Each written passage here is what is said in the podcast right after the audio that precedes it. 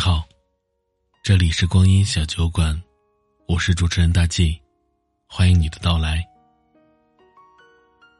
今天分享的文章叫做《余生眼里没你的人不必放在心里》。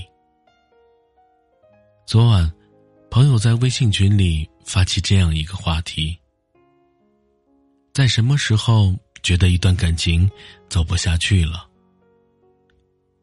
看到了许多令人心疼的回答。最触动我的，是这位群友的故事。和他在一起时，每次都是自己主动找话题。哪怕这样，他还是用沉默代替回答。明明在线，却不会主动来找我。明明没有那么早休息，却还主动和我说准备睡了。无论我为他做了什么，从不肯为我花半点心思。他根本没有把我当回事儿。无论再怎么努力，所有的热情都付诸东流。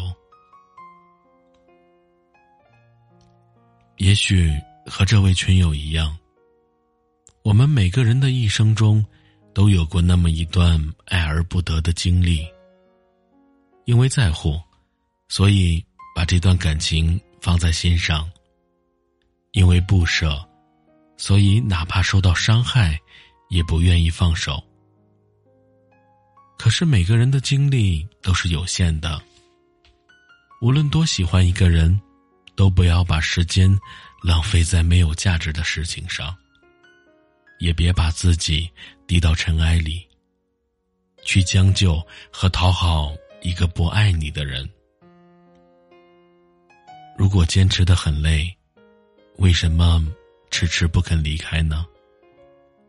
眼里没你的人，又何必把他放在心里呢？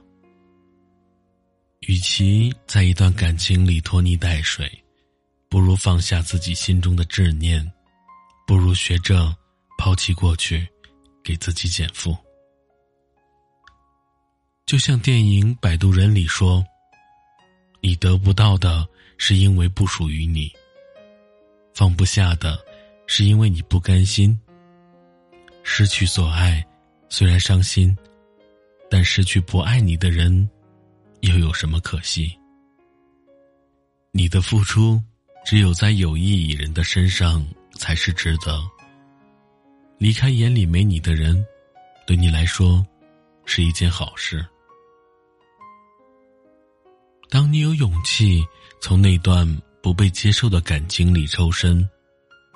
当你敢于面对他心里没有你的事实，你便收获了领悟与成长，同时，也得到了解脱。